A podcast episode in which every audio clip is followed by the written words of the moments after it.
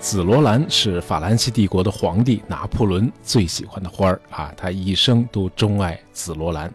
一七九六年三月九日和拿破仑结婚的时候，啊，当时未来的皇后约瑟芬就带着一个紫罗兰做的这个花环。呃，拿破仑的第二任皇后奥地利的玛利亚·路易斯，啊，也在皇宫的花园里种植了很多的紫罗兰啊，因为皇帝喜欢。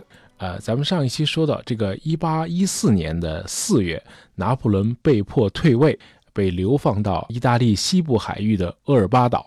那么临行之前呢，拿破仑对他的支持者们意味深长地说了这样一句话：“等到紫罗兰开花的季节，我会回来的。”哎，大伙儿听到这话呢，不但没有得到宽慰，心里更酸楚了。哎，陛下自己都已经落到这步田地了啊，还给我们大伙鼓劲儿呢。回来，您还回得来吗？明摆着不可能的事儿嘛。那新国王路易十八马上就要回法国登基了。那前两天反法同盟的联军还在巴黎举行了盛大的阅兵式，现在早就已经是人家的天下了，您怎么可能回得来呀？哎，送别的时候，没有人把拿破仑的这句话当真。那就这样，大伙儿呢和皇帝洒泪而别。拿破仑走了，波旁王朝在法国复辟了。呃，应该公正的说啊，那位复辟的法国国王路易十八还算得上是位开明的君主。他一回来呢，就宣布实行君主立宪制啊，赋予法国人民宪法的权利。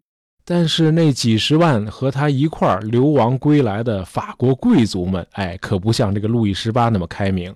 这帮人是千方百计的要报仇雪恨啊，恢复旧日贵族的威风。哎，这就让这个复辟的波旁王朝呢，政局很不稳定。哎，人们因此呢就非常留恋逝去的共和国和拿破仑的帝国时期。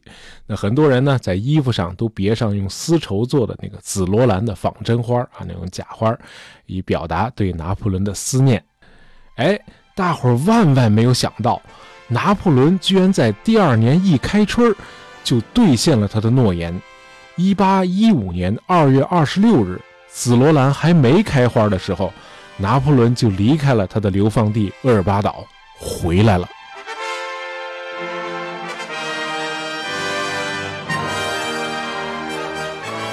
呃，负责监视拿破仑的这个英国官员呢，两天之后才发现拿破仑出逃了。而且还带走了一千零二十六个人。What？好嘛，一千多人一块出逃，您都发现不了，而且是两天之后才发现的。这怎么回事呢？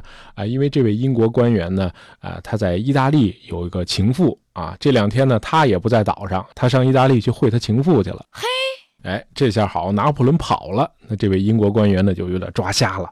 哎，他愚蠢地认为拿破仑逃走的方向应该是意大利，因为意大利离这个厄尔巴岛最近啊。于是呢，他就要求这个意大利各主要港口派重兵把守，一定要把人给我抓回来。那当然是一通白忙活了。拿破仑直接去了法国。哎，拿破仑在法国南部的戛纳附近的海岸登陆了。那么他带回来的这一千零二十六个人，主要是他的卫队和一些死党。那么在法国登陆之后，没有受到任何的阻拦。为了尽量不扰民呢，这帮人就大摇大摆的在海滩上露营了。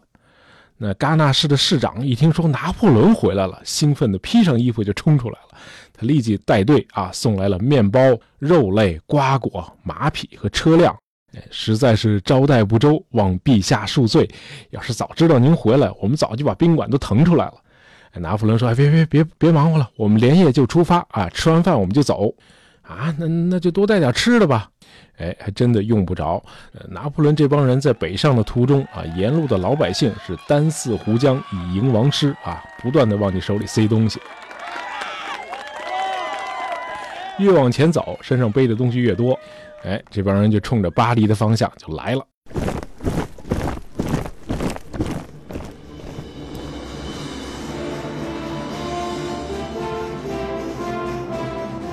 那么，直到三月五日上午十一点，远在巴黎的法国国王路易十八才得到信儿：什么？拿破仑杀回来了？这、这、这、这人也太淘气了吧！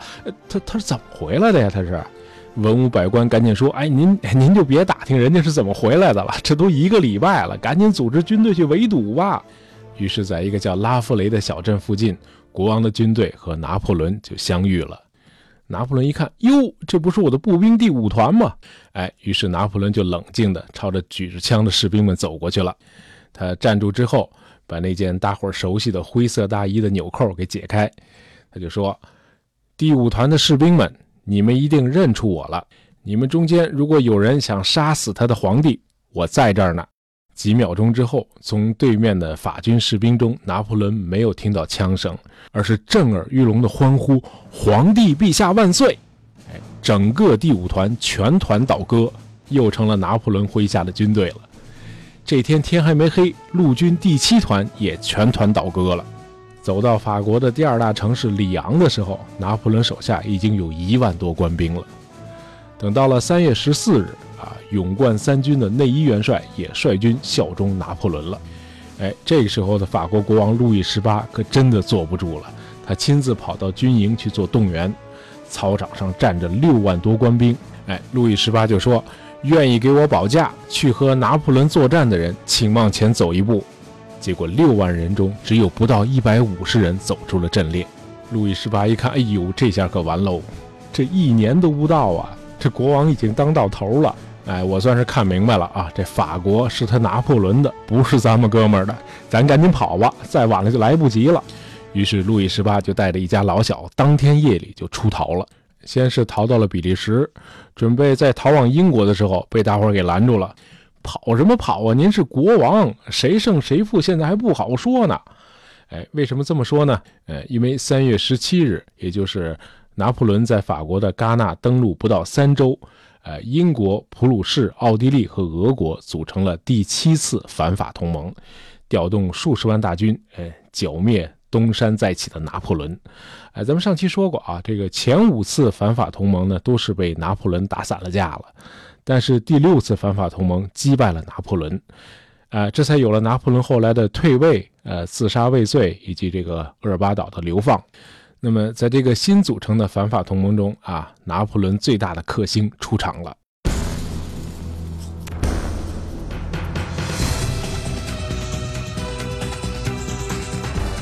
四月四日这天，啊，英国陆军司令威灵顿公爵乘坐马车啊，风尘仆仆地来到了比利时的布鲁塞尔，来指挥这里的英德荷比联军。你要去英国旅游，你看到的最多的雕像和画像啊，就是这个海军军神纳尔逊，其次就是这位威灵顿公爵。那要讲述一下这个人呢，需要整整一期的节目啊，咱们就简单的介绍一下啊。这个威灵顿呢是英国爱尔兰贵族出身啊，他和拿破仑同岁啊，一八一五年这年呢，俩人都是四十六岁。呃，年轻的时候，这个威灵顿呢是个音乐发烧友啊。据说他创作的曲子足以让他在都柏林的三一学院得到一个音乐教授的职位，很有音乐天赋。但是呢，鬼使神差啊，他最后成了一名军人。呃，他是在印度的殖民战争中崭露头角的。就在拿破仑远征俄罗斯的时候，威灵顿指挥英军在西班牙和葡萄牙与法军作战。多次击败法军，一八一三年还取得了维多利亚大捷。这一仗让威灵顿名扬四海。当时的音乐大师贝多芬还专门创作了一部交响曲，叫《威灵顿的胜利》（Wellington's Sieg）。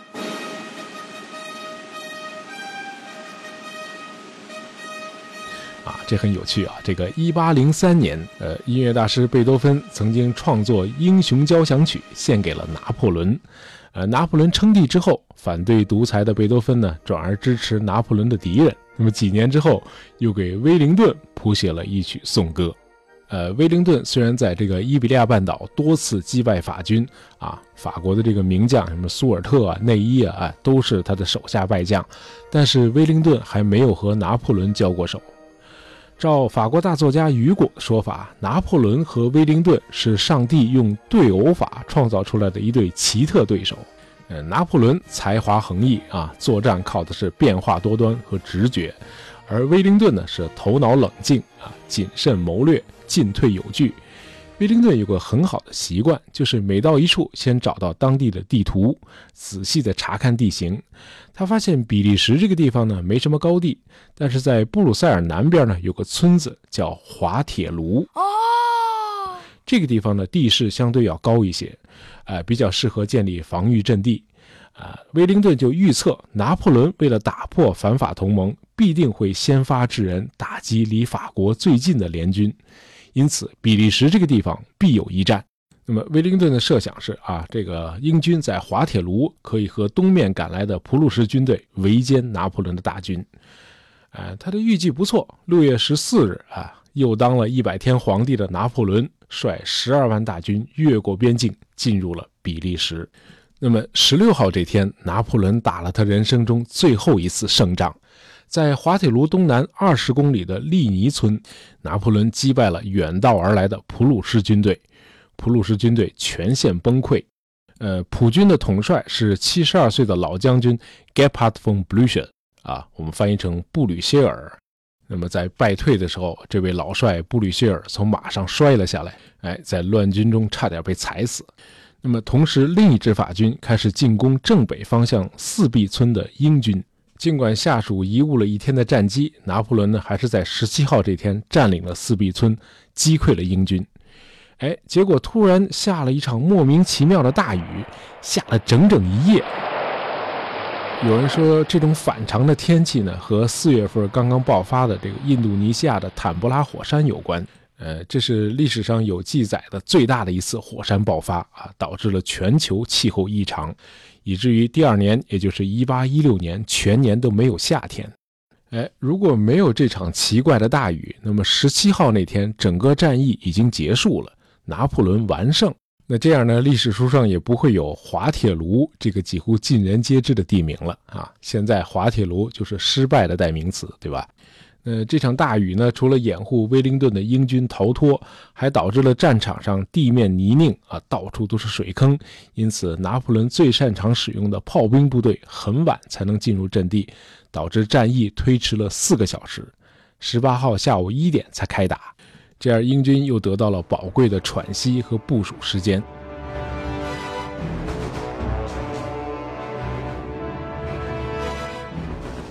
另外，从十七号开始，拿破仑就开始犯错误了。呃，利尼一战击退了普鲁士大军之后，拿破仑呢就派遣格鲁希元帅率领三万法军和近百门火炮去寻找败退的普军。哎，这就等于抽走了法军三分之一的兵力。呃，严重的削弱了进攻滑铁卢的法军主力。呃，拿破仑犯的另一个错误是任用他愚蠢的弟弟热罗姆去佯攻英军的右翼。哎，这个地方有个农家大院啊，叫乌古蒙。哎，在这个滑铁卢西侧的高地上，这农家大院里头有数百名英德联军驻守。呃，拿破仑的设想很好啊，通过佯攻这个农家大院，把威灵顿的英军主力吸引过来。这样呢，法军就可以集中攻击威灵顿的中央阵地。一旦撕开口子，英军就瓦解了。呃，想的是不错。那遗憾的是，拿破仑的弟弟热罗姆实在是成事不足，败事有余。因为当初在远征俄罗斯的时候呢，热罗姆一再给他哥哥丢脸，因此呢，他这次立功心切。哎，他就一心想攻下这座农家大院结果，这个法军部队呢，就集中在这个农家大院的跟前，成了英军的活靶子。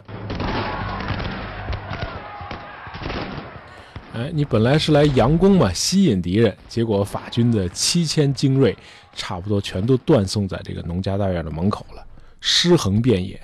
哎，关于这个农家大院的作战呢，这个法国大作家雨果啊，在他的这个《悲惨世界》里有非常详细的描述，可以去看看啊，很精彩，虽然有倾向性。那么在中部防线，这个威灵顿呢，很巧妙地把英军的火力部署在靠后的位置，这样就有效地杀伤了法军的骑兵。哎，威灵顿部署的这个交叉火力呢，让拿破仑引以为傲的禁卫军几乎崩溃，而英军自己损失却很少。那么到了傍晚，法军看到东方远处黑压压一大片人朝这边涌过来，哟，这肯定是拿破仑派出去的那个格鲁希元帅回来助战了。法军个个欢呼雀跃，这下可好了，英军必败。再定睛一看，坏了，不是自己人，是普鲁士军队。哎，这怎么回事呢？刚才说了，那位七十二岁的普鲁士老帅布吕歇尔甩掉了法军的追击，都回了滑铁卢战场。这普军一到，联军顿时化劣势为优势，开始反击。拿破仑这时候已经没有后备兵力了。于是全线崩溃。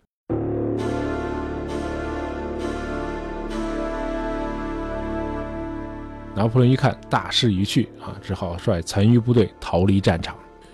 那么滑铁卢一战宣告了拿破仑时代的彻底结束。那么之后呢，他再也不可能东山再起了。战后，这个普鲁士元帅布吕歇尔建议枪毙拿破仑。呃，这个建议呢，后来遭到联军统帅威灵顿公爵的拒绝。拿破仑被流放到英国在南大西洋的一个叫圣赫勒拿岛的小岛上。那么在岛上，拿破仑开始撰写自己的回忆录。六年之后，时年五十二岁的拿破仑，在这个终年狂风呼啸的小岛上去世。那么今天呢，你要是去比利时的滑铁卢参观呢，你会有一种错觉，好像拿破仑不是失败的一方。哎，在那儿的博物馆里头啊，有一个长达一百一十米的全景画。那么这个全景画里展现的是，呃，威灵顿公爵正在遭到法国骑兵的攻击，啊，处境十分危险，而拿破仑却在远处冷静地观察着这一切。那么谁胜谁败啊？这幅画他有他自己的观点。原因很简单，这个画家呃路易杜摩林呃是个法国人，哎，法国人认为，即便是在滑铁卢，拿破仑也是胜者。法国人当然有理由为拿破仑感到骄傲了啊！除了无与伦比的军事天才，拿破仑还是法兰西科学院的数学院士。哎，拿破仑主编的法典成为近现代民法的一个典范。拿破仑创立的教育制度，今天的法国仍然在沿用。哎，总之，这个人是个旷世奇才。当然，拿破仑远远谈不上完美。还在他称帝之前的1803年，呃，英国的小威廉·皮特政府正式向法国宣战。那么，当时这个英国的反对党辉格党的议员 James Fox，哎，他在议会里讲过这样一段话：我们不支持英国政府向法国宣战，因为拿破仑在向欧洲各地传播自由和平等的思想。但是拿破仑在国内限制言论和出版自由，我们是不认可的。哎，和其他的伟人一样，拿破仑也有他的历史局限性。但是毫无疑问，在法国人眼里，拿破仑永远是王者和胜者。哎，他是法兰西民族最引以为傲的集体记忆。如果拿破仑是失败者，那法国也是。